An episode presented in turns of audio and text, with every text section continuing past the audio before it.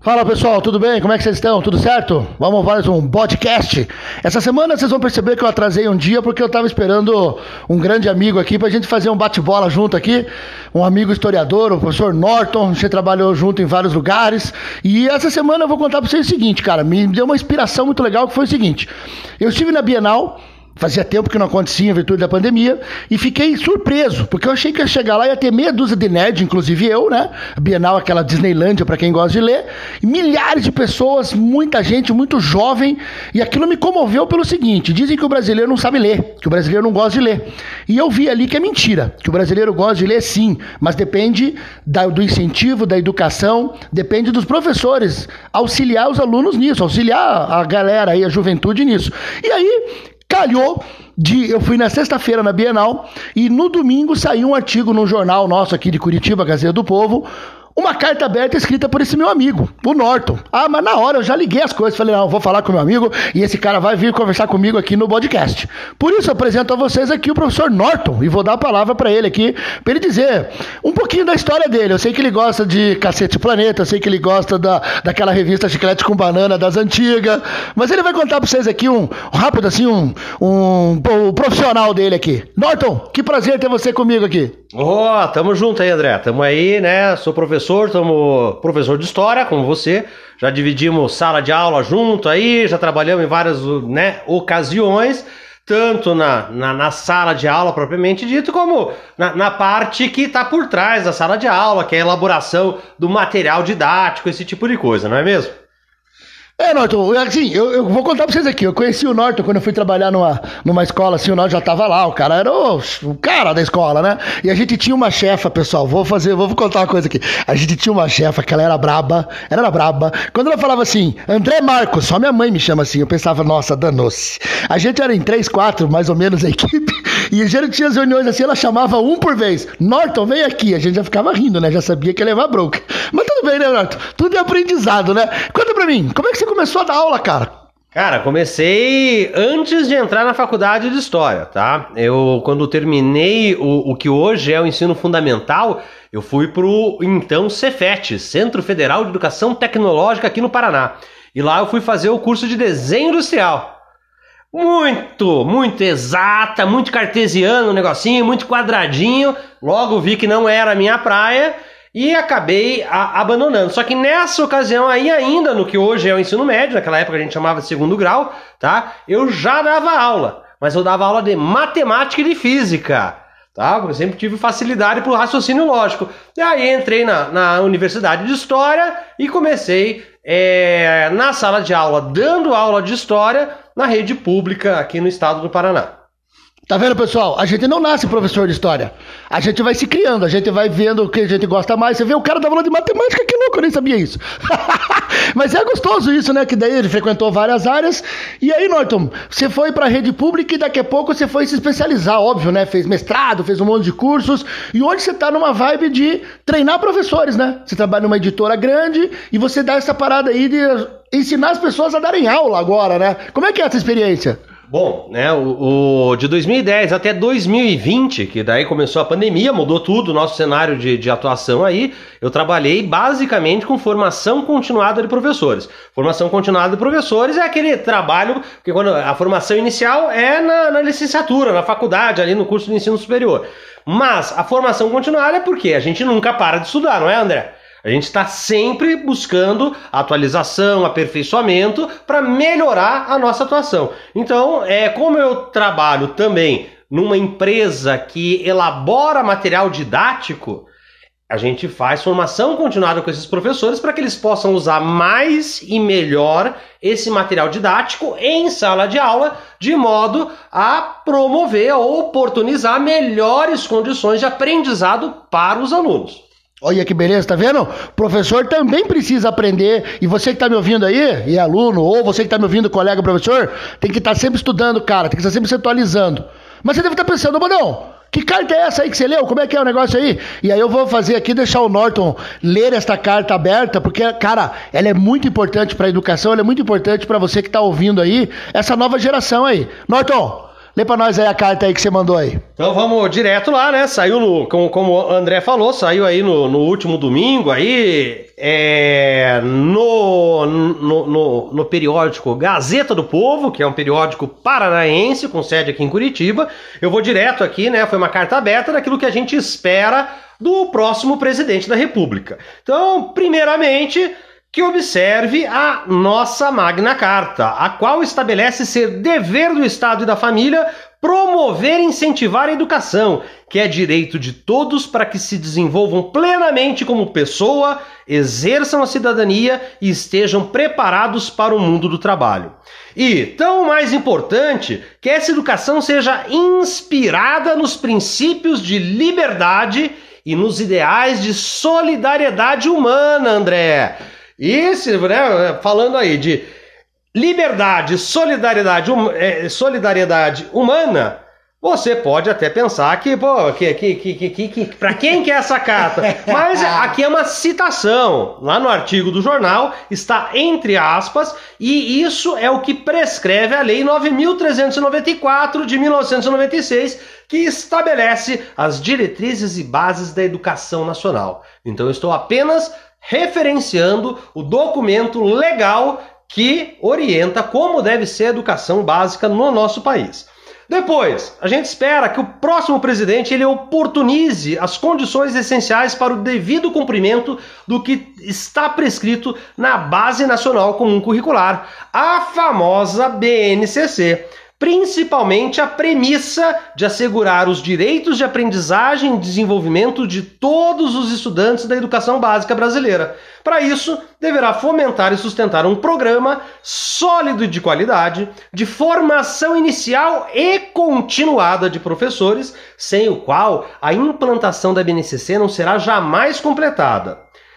Provas como o Exame Nacional do Ensino Médio, o Enem, devem não, não ser apenas mantidas, mas aperfeiçoadas constantemente, André, de modo a atender às demandas da sociedade que está sempre em transformação. Tão relevante quanto avaliar o desempenho escolar dos estudantes ao término da educação básica é garantir os meios equânimes de acesso às instituições de ensino superior, papel intrínseco no Enem ao longo das duas últimas décadas. É isso que o Exame Nacional do Ensino Médio tem feito nas últimas décadas e precisa continuar fazendo oportunizar a chance da população brasileira ingressar no ensino superior.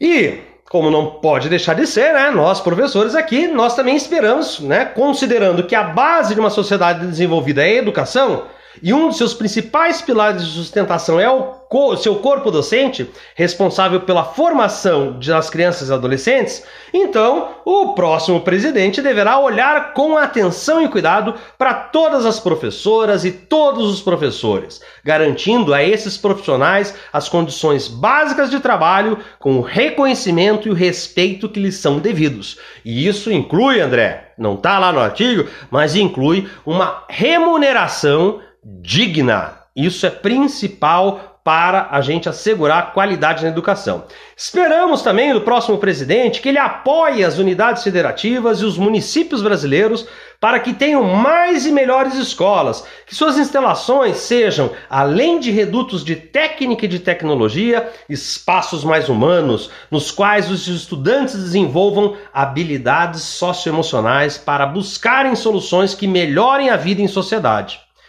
E, por fim, sonhamos. Sonhamos, não sonhamos, André? Sempre. Sonhamos, presidente. Sonhamos com escolas que promovam uma educação plural e inclusiva. Sonhamos que as novas gerações aprendam na escola a sensibilidade para as mazelas sociais, ao mesmo tempo que vislumbrem a possibilidade de sua plena atuação no mundo cultural, político e do trabalho. Sonhamos que os jovens aprendam a ler o mundo antes de lerem as palavras, que possam viajar, desenvolver programas de iniciação científica e iniciar-se nas pesquisas. Sonhamos, presidente, com uma educação com poesia, com teatro, com música, com cinema, com brincadeiras. Sonhamos com uma educação humanista e humanitária que instigue a busca da melhor compreensão e aprimoramento do homem e da melhoria da condição humana. Educação é para isso. É esse o nosso sonho, da esperança renovada na aurora de cada dia, pois é preciso cuidar do broto para que a vida nos dê, nos dê flor e fruto. É esse o nosso sonho, de que o Brasil seja, de fato, o país do futuro em toda e qualquer situação. Que beleza, hein? Olha que lindo. Cara, para você que é um cara cartesiano, você é um poeta, pô. É, é, muito tempo de sala de aula, né? Nós, professores, somos artistas, somos poetas, somos tudo. A gente tem que se inventar e se reinventar cotidianamente, não é mesmo, André? Poxa, você é muito, cara, muito bom. Quando eu li a carta assim, eu pensei, caramba. E aí, você que tá ouvindo a gente aí, ó, cara, independente da sua corrente política, você perceba o seguinte: aqui não tem direita ou esquerda, aqui tem a ideia de uma educação realmente potente, não uma educação para decorar, vamos falar de história, né? Decorar data, fazer linha do tempo, essas bobeiras aí que a gente aprendeu. Eu que tenho 50 anos, aprendi quando eu tinha escola. Eu decorava a data e eu escuto direto, Norton, assim, a galera mais velha do que eu até, falar que tinha que voltar à educação moral e cívica. Tipo, que aprender a letra do hino era importante. Pelo que a gente vê na tua carta, cara, a letra do hino é importante desde que tenha contexto. Exatamente. É, é fundamental ter um significado. Tá? Ah, ainda mais, é, é importantíssimo a gente contextualizar. Somos historiadores, então vamos contextualizar. Nós vivemos num mundo no qual a, a, o acesso às informações é muito fácil, é muito rápido. Então não tem mais sentido nós exigirmos das novas gerações que, é, que, que essa moçada que está aí hoje memorize informações. Se você precisa de uma informação, o que, que você faz? Pega teu smartphone, pega teu computador, notebook, tablet, enfim, desktop, vai lá no Google e vai buscar a tua informação. Tá? Eu, eu posso fazer aqui um parênteses aqui só para Manda ver, o espaço é, seu. Eu tenho dois filhos, tá? Um que acabou de completar seis anos e outro de oito. E a gente está vivenciando aí uma, uma experiência bélica, né? Uma guerra na, da Rússia contra a, a, a Ucrânia ou da Ucrânia contra a Rússia e vice-versa. E é, o, menor, o mais novo, está no primeiro ano, e o, o mais velho, de 8 anos, está no terceiro ano. Então isso aí não é conteúdo do terceiro ano. E eu, esses dias escutei os dois conversando e falando da guerra da Rússia com a Ucrânia. Falei, como é que você sabe isso? Perguntei pro mais velho, de 8 anos. Ah, meus amigos estavam conversando na, na, na escola e, e, eu achei até que fosse meme. Foi, foram essas as palavras dele. Eu achei que fosse meme. Daí eu fui pesquisar, pesquisei no YouTube e vi que tá tendo uma guerra mesmo. Quer dizer, uma criança hoje de 8 anos, ela tem no professor um orientador, um tutor. Professor não é, nunca foi e, e não vai mais ser o que? O detentor de, de informações naquela época enciclopédica que, que, a gente tinha, da Barça, da Mirador, enfim, tudo mais. Então, o que, que é? é? A gente precisa proporcionar uma aprendizagem que tenha significado, que faça sentido, que esteja diretamente relacionada com o cotidiano dessa juventude. Não, e você vê, né, cara? Molequinho de 8 anos. Molequinho foi lá, pesquisou, e aí imagine se ele pergunta ao professor, o professor tá mal informado sobre isso. A vergonha que o professor passa na frente da galerinha, né, cara? É, daí que eu acho assim, não, daí não é nem vergonha, porque assim, a gente também não tem a obrigação de saber tudo, tá? Eu lembro, ó, ó, André, eu saí de sala de aula mesmo, da educação básica, ensino médio, lá em 2010. A gente tava junto, você Sim. lembra disso aí. Daí, desde então, eu tenho trabalhado com formação continuada dos professores, já no Brasil inteiro, enfim, conhecendo as mais diversas realidades regionais, locais aí, Brasil afora. Mas, é, assim, eu mesmo, aí no início do século XXI, em sala de aula, eu tinha alunos lá na escola que a gente trabalhou junto, que eles sabiam muito mais, por exemplo, sobre guerras medievais e armamentos medievais do que eu. E, e eu sempre tive a, a, a consciência do que? De favorecer o protagonismo dessas crianças, desses adolescentes. Então eu chamava esses meninos, meninas, para subirem ao tablado e apresentarem aquele conhecimento que eles dominavam e que eu não dominava. Então acho que não, não, a gente nem precisa ter vergonha. Acho que assim, a gente não vai dominar tudo, tá? Se a criança, se o adolescente chega em sala de aula com uma dúvida, com uma questão, acho que o mais legal é a gente puxar junto.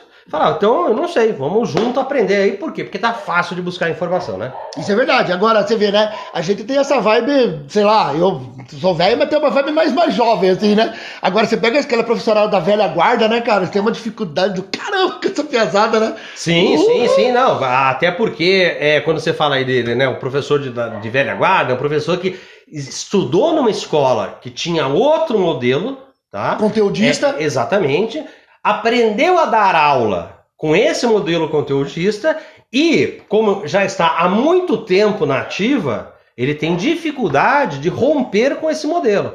Ele tem dificuldade em deixar esse modelo antigo e passar para o modelo novo. Afinal de contas, tudo que é novo traz um desconforto, tira a gente do lugar comum, lugar, né, a, a, área de, de conforto que a gente tem e impõe a nós desafios.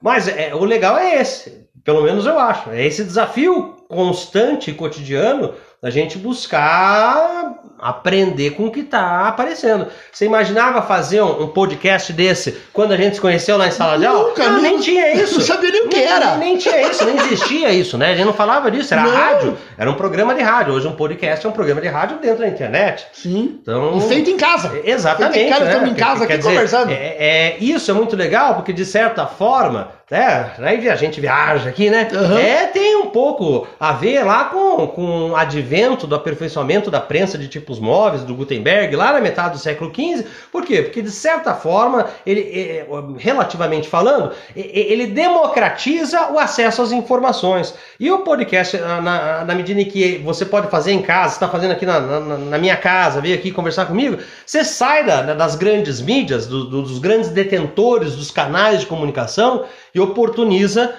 mais divulgação, mais circulação de informações que necessariamente não precisam passar, por exemplo, pelo crivo da censura. Cara, isso é um fenômeno muito interessante, né? Porque eu tô vendo pelas novas gerações, a molecada que tá, né, a geração 2010 para frente aí, 2000 alguma coisa, eles não veem mais os grandes canais, digamos, que a gente via de comunicação. Jornal escrito nem pensar. Eles não têm, não, não, não esqueça. E, e, assim, né, eu falei, um de 8, então nasceu em 2013, e um de, de 6, que nasceu em 2016. Então, é, é justamente essa geração que você está falando. Um, ambos, tá? Nunca tiveram aqui dentro de casa acesso à televisão aberta. Nós não temos televisão aberta e não temos televisão a cabo. Sempre foi streaming, uhum. certo? Streaming, streaming, streaming. É, já ali com uns 3, 4 anos aí, viajei com, com, com, com os, né, o mais velho com 3, 4 anos aí, viajamos juntos com eles numa, numa das nossas séries e pegamos uma posadinha. E na posada tinha televisão com TV a cabo. Na hora que veio propaganda, eles eram o que, que é isso, pai? Porque eles nunca tinham visto propaganda.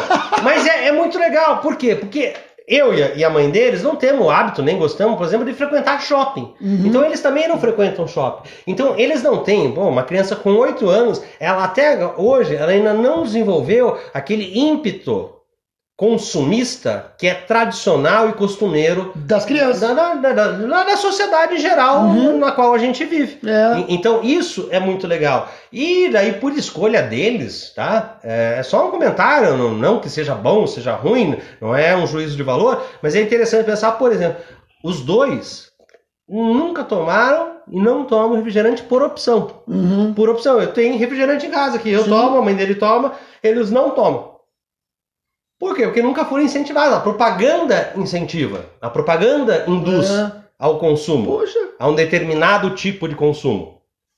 Tá? Quando você não é exposto a essa indução, você, de certa forma, passa imune a essas provações ou Não. provocações. Cara, essa coisa dessa geração é muito legal. Agora, voltando na ideia de professor ali, que né, você participa de treinamento, eu gerencio uma equipe de alguns professores, vamos ver se a gente bate na ideia aqui, cara. Eu tenho notado que os professores mais jovens, assim, eles têm o um conhecimento técnico, beleza, assim, por exemplo, sei lá, vamos falar, o cara sabe do feudalismo, todas as características, leu Ligoff, por exemplo.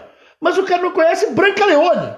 O cara não conhece Monty Python. Então, não sei se eu estou sendo chato de repente, mas eu estou vendo que essa nova geração de professores, inclusive, eles não têm uma cultura geral, assim. Você está sentindo isso também nesses treinamentos? Sim, sim, sim, tá? Mas não nem, nem com os novos. Não, não é só com os novos, tá? uhum. tá? Às vezes também com, com alguns mais. com mais larga experiência uhum. nativa ali, tá? É, eu sempre sustentei e defendi para os meus alunos, tá? Por que, que eu preciso aprender isso aí, senhor? Isso é coisa de museu, isso é coisa de velharia.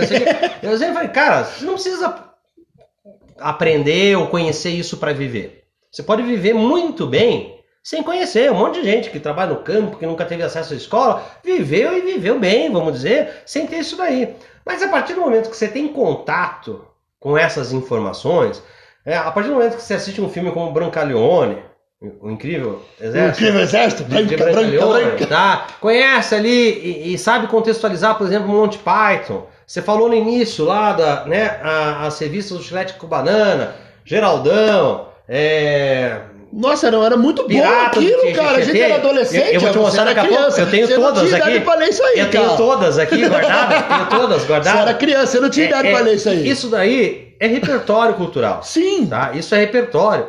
É, isso pode não fazer diferença alguma na, no processo de, de seleção para uma vaga de emprego, mas pode fazer. Tá? Por Sim. quê? Porque você passa a enxergar o mundo com outros olhos. E o exemplo que eu te falei de outros professores, é, eu gosto de explorar uma obra de arte. Você deve lembrar ali que no material lá que você usou lá, que era aquele quadro do Roubaix, os embaixadores, que vinha lá no livro de história. Sim, sim. No, no primeiro ano, uhum. lá, né, no material de apoio lá, que eu explorava, usava várias aulas para fazer tudo aquilo ali. E na formação continuada de professores, eu levei essa experiência que eu tive em sala de aula com estudantes para os professores.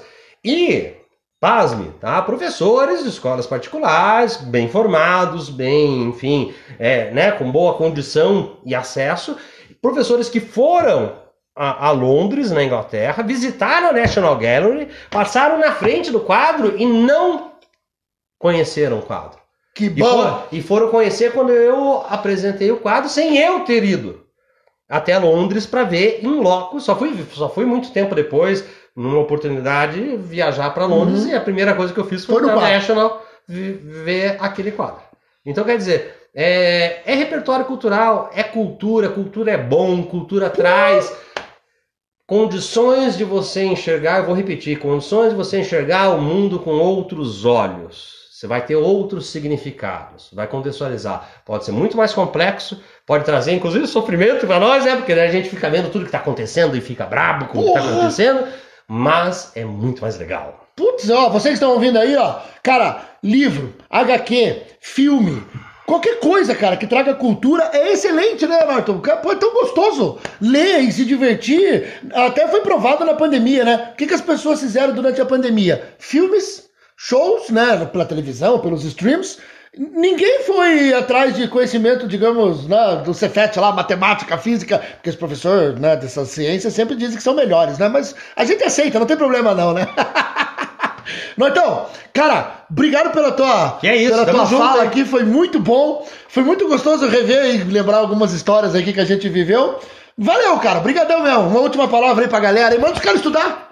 Não, é, é, vamos abrir mais os nossos livros de história, tá? Para entender onde é que nós estamos e pensando que outubro está chegando, as eleições estão chegando, vamos tentar pensar num, num Brasil diferente, num futuro melhor para nós todos. E volta aí no, no né, já que o, o podcast fica ali online, no stream, volta um pouco. Escuta de novo a carta daquilo que a gente espera para o presidente e pensa se não é isso que a gente quer para o nosso país. Não tem nenhum país no mundo que cresceu e se desenvolveu sem uma educação de qualidade oportunizada para a maioria da população. É. Com isso, fechamos esse podcast da semana. Um abraço a todos e aguardem novos aí. Valeu!